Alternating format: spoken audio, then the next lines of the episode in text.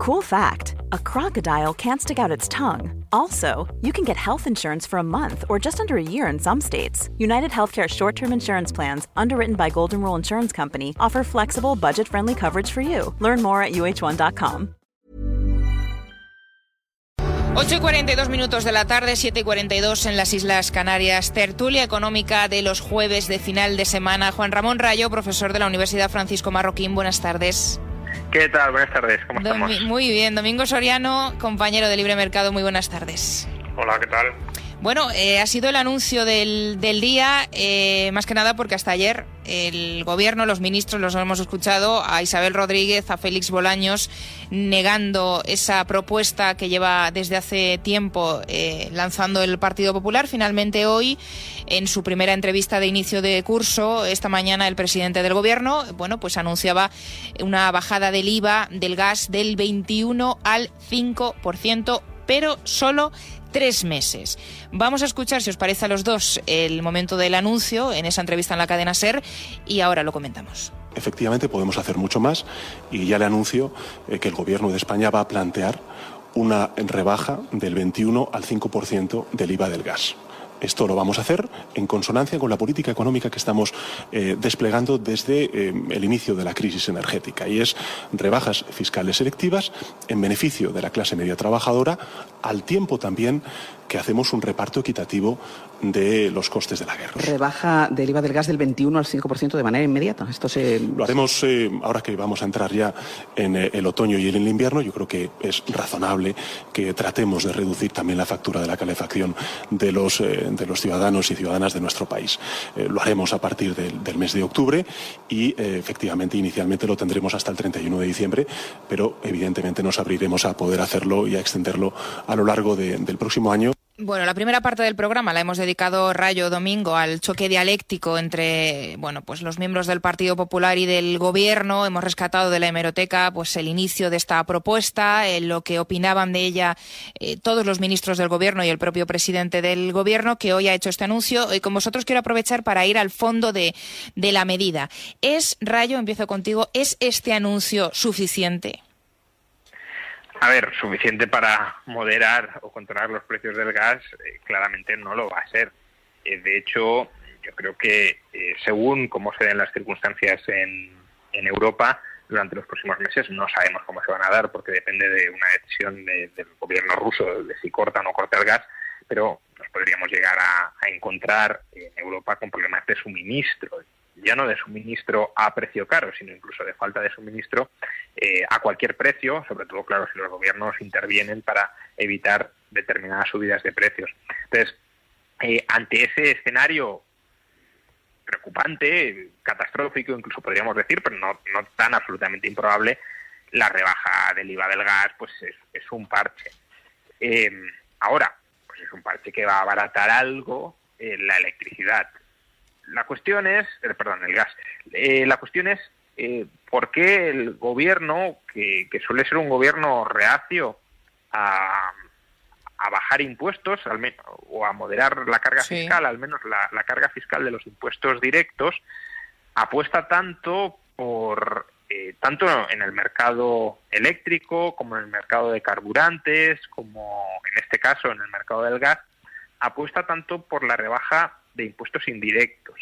Porque esto eh, intuitivamente a lo mejor puede sonar razonable, pues claro, si se encarece la gasolina, eh, bajemos el precio, los impuestos sobre la gasolina y así bajará el precio de la gasolina. Si sube el precio de la electricidad, bajemos los impuestos a la electricidad y así bajará el precio de la electricidad. Si sube el precio del gas, pues bajemos el, impuesto sobre el gas, eh, en este caso el IVA, y así bajará el precio del gas. Y, yo estoy a favor siempre de bajar impuestos, pero económicamente a ver, si hay una mayor escasez, como la hay, de gas, de electricidad o de carburantes, tiene sentido que su precio relativo, es decir, el precio de esos bienes frente al resto de bienes, se encarezca, porque esa subida de precios relativos a lo que contribuye es, por un lado, a, invertir más en aumentar la oferta, eh, este efecto por el lado fiscal no sería muy relevante, pero también contribuye por el lado de la demanda a que todos economicemos más, racionemos más ese bien cuya oferta se ha reducido y es más escaso. Si además estamos hablando de bienes que son combustibles fósiles o que guardan relación con el uso de combustibles fósiles, en el caso de la electricidad, y este gobierno y Europa está diciendo que tenemos que hacer una transición energética para abandonar los combustibles fósiles, con más motivo tendrían que querer que la población eh, buscara economizar al máximo este uso de combustibles fósiles. O dicho en términos más sencillos, bajar los impuestos al gas, a la electricidad o a los carburantes, lo que hacen es incrementar la demanda de estos bienes, lo cual es algo un poco extraño en un contexto de eh, escasez politizada de, estos bienes y de un gobierno que se compromete, ya digo, y que tiene como visión la necesidad de ir reduciendo la demanda de, estas fuentes de energía. Y en cambio, esto sucede al mismo tiempo que una alternativa que podría ser más razonable, que es bajar impuestos directos o al menos deflactar la tarifa del impuesto para no aumentarlos, lo que permite aumentar, incrementar la renta disponible de los ciudadanos, pues a esa reforma se niegan frontalmente. ¿Por qué es preferible aumentar la renta disponible de los ciudadanos? Porque si a mí me bajas impuestos y yo tengo más renta disponible, si ha aumentado el precio del gas o el precio de la gasolina o el precio de la electricidad, soy yo el que decido si me gasto toda mi renta disponible adicional en pagar el sobreprecio de estos bienes o si prefiero reducir el consumo de esos bienes por su encarecimiento relativo y esa renta disponible que tengo de más, ahorrarla o gastarla en otras cosas. Pero no, me dicen que, hay que bajar el impuesto sobre este bien para que se abarate relativamente frente al resto cuando es un bien escaso y es un bien cuyo consumo supuestamente quieren ir abandonando. ¿Por qué, por tanto, este gobierno toma esta decisión, que es bastante incoherente con su perspectiva ideológica, tanto de bajar impuestos como además de, bajar impuestos a, combustibles fósiles? Pues a mi juicio por un motivo muy, muy, muy, primario. Y es que este gobierno ha ido adoptando una serie de compromisos eh, populistas, eh, sobre todo uno en materia de pensiones, que es indexar las pensiones al IPC. Y estas medidas que toma el gobierno de bajar impuestos indirectos, aunque son, desde mi punto de vista, subóptimas bastante con respecto a bajar los impuestos directos, sí tienen una influencia directa e inmediata sobre la medición del IPC si bajamos el IVA sobre el gas, pues el, precio del gas que pagan los consumidores bajará porque has bajado impuestos, no porque el gas sea más barato, pero sí porque has bajado impuestos. Y si baja el IPC, la factura de este gobierno en materia de pensiones pues será algo menos intensa, porque el IPC es más bajo, la indexación le saldrá unas décimas, aunque sea más barata. Entonces, todo gira desde mi punto de vista, alrededor de este compromiso populista que se ha adoptado cuando no se tenía que adoptar. Domingo, ¿coincides?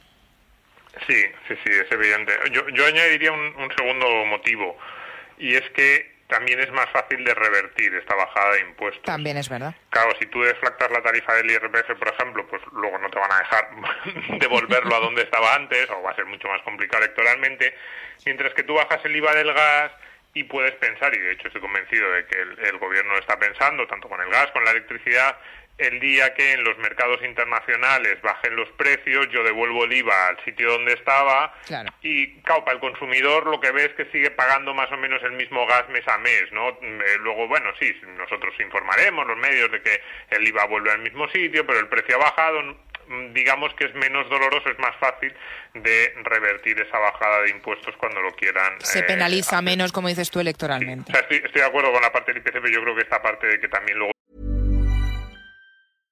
Imagine the softest sheets you've ever felt. Now imagine them getting even softer over time. That's what you'll feel with Bowl and Branch's organic cotton sheets. In a recent customer survey, 96% replied that Bowl and Branch sheets get softer with every wash. Start getting your best night's sleep in these sheets that get softer and softer for years to come. Try their sheets with a 30-night guarantee. Plus, get 15% off your first order at bowlandbranch.com. Code BUTTERY. Exclusions apply. See site for details.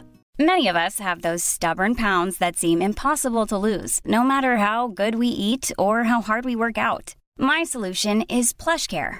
PlushCare is a leading telehealth provider with doctors who are there for you day and night to partner with you in your weight loss journey. They can prescribe FDA-approved weight loss medications like Wagovi and Zepbound for those who qualify. Plus, they accept most insurance plans. To get started, visit plushcare.com slash weight loss. That's plushcare.com slash weight loss. Hey, it's Ryan Reynolds, and I'm here with Keith, co-star of my upcoming film, If, only in theaters May 17th. Do you want to tell people the big news? All right, I'll do it. Sign up now and you'll get unlimited for $15 a month in six months of Paramount Plus Essential Plan on us. Mintmobile.com slash switch. Upfront payment of $45 equivalent to $15 per month. Unlimited over 40 gigabytes per month. Face lower speeds. Videos at 480p. Active Mint customers by 531.24 get six months of Paramount Plus Essential Plan. Auto renews after six months. Offer ends May 31st, 2024. Separate Paramount Plus registration required. Terms and conditions apply if rated PG. Es mucho más fácil cambiar y volver y que y mantener el, el, la carga fiscal donde la quieren tener que es, que es alta. A mí me gustaría hacer, eh, además de esto, una segunda cuestión y es poco lo, lo, comentaba Juan Ramón, pero el tema de la incoherencia, ¿no? Es, esto de que los lunes, miércoles y viernes tenemos que reducir nuestro consumo de gas. Ya, ya no solo hablamos de la recaudación de impuestos, de que, sino la incoherencia con, con lo que es el, la materia prima, el consumo y, nuestras, y nuestra actitud, ¿no? Hay la mitad de las medidas que toman es para obligarnos a reducir el consumo. Nos dicen que es malísimo que sigamos consumiendo tanto por razones de todo tipo, desde el cambio climático hasta que le estamos haciendo el juego a Putin, a que tenemos que reducir nuestra dependencia energética de determinados eh, o nuestra dependencia de determinados combustibles.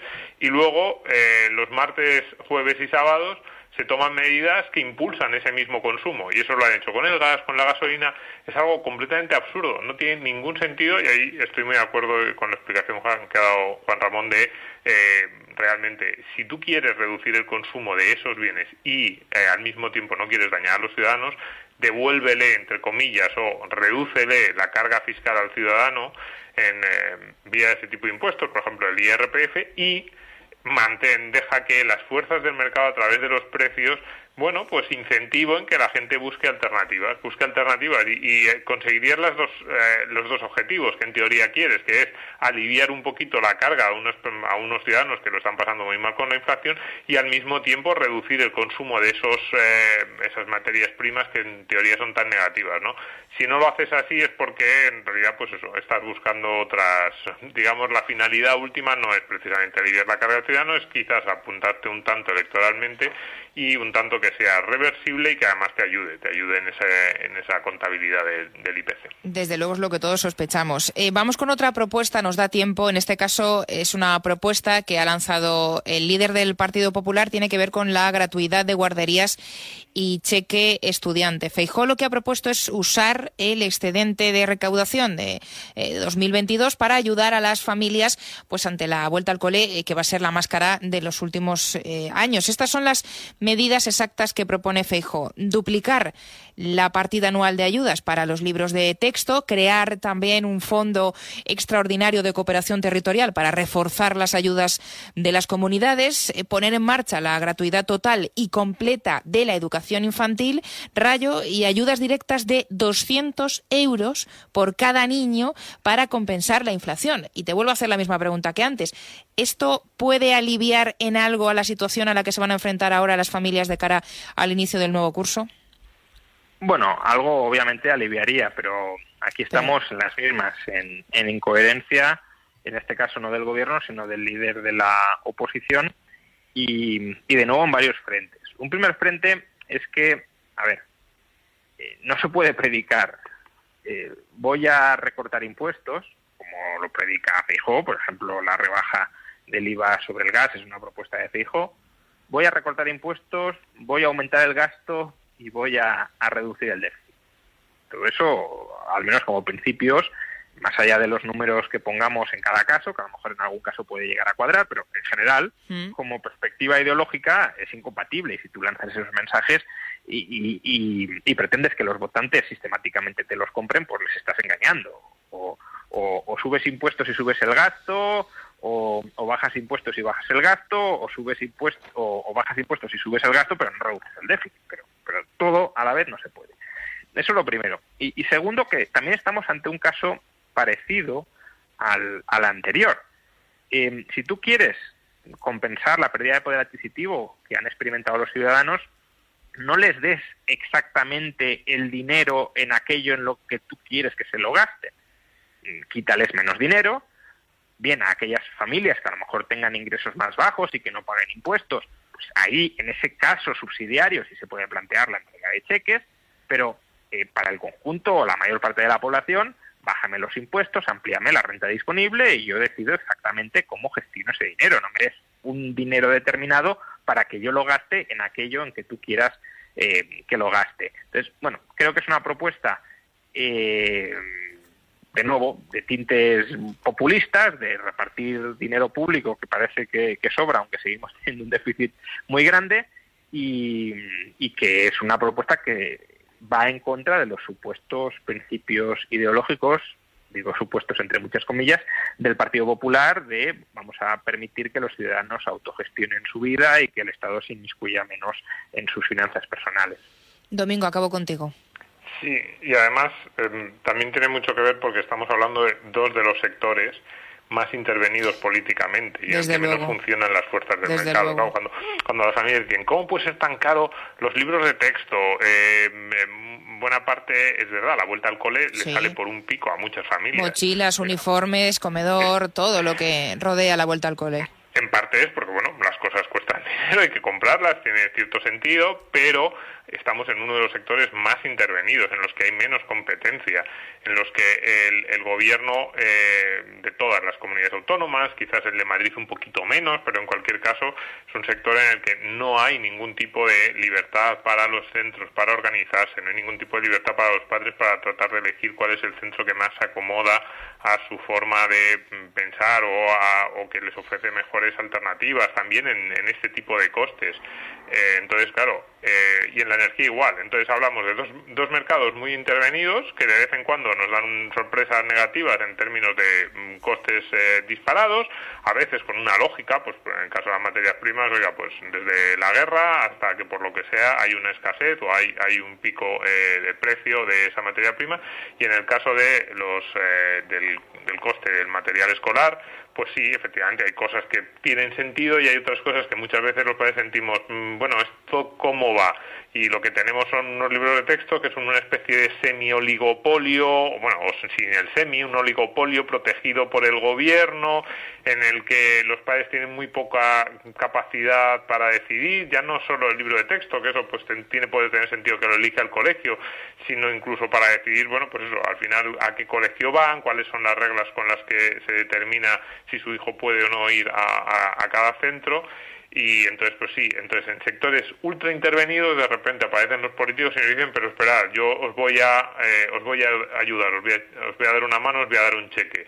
Yo lo que le pediría es, en primer lugar, mm, lo que decíamos antes, rebaja de impuestos, rebaja de impuestos y que luego yo organice la renta que me quede como gaste y en segundo lugar, si ya ni siquiera queremos entrar en ese debate, pero segundo debate, deja de intervenir esos sectores sector de la educación también bajaría mucho en precio y mejoraría mucho en calidad si los políticos dejaran de meter sus carpas en él eh, constantemente. Entonces yo ahí también le pediría a los políticos que eh, intentasen liberalizar algo eh, el sector de la educación, pero vamos, si es una, vamos, es completamente una utopía. Pides, pides demasiado que no van a que no van a intentar meter las manos en, la, en la educación tanto en los contenidos como en las formas como en los costes como en cómo lo recibimos como en eh, a qué colegio tienes derecho a ir. Eso ya sí que es completamente implanteable. Y es un debate que daría para, para varios programas y pides demasiado domingo si es que estamos en año casi casi electoral si es que quedan nueve meses para las elecciones de mayo y bueno y veremos cuándo son las las generales en principio para finales de del 23 pues hemos llegado al final de esta interesantísima tertulia económica de los jueves y yo aprovecho ya para despedirme también de, los dos, despedida de verano, porque aquí acaba también ya mi, mi intervención, mi última intervención con vosotros al frente del programa. Juan Ramón Rayo, un placer, como siempre, y Domingo Soriano, igual. Un saludo fuerte para los dos. Un placer, muchas gracias por todo. Adiós.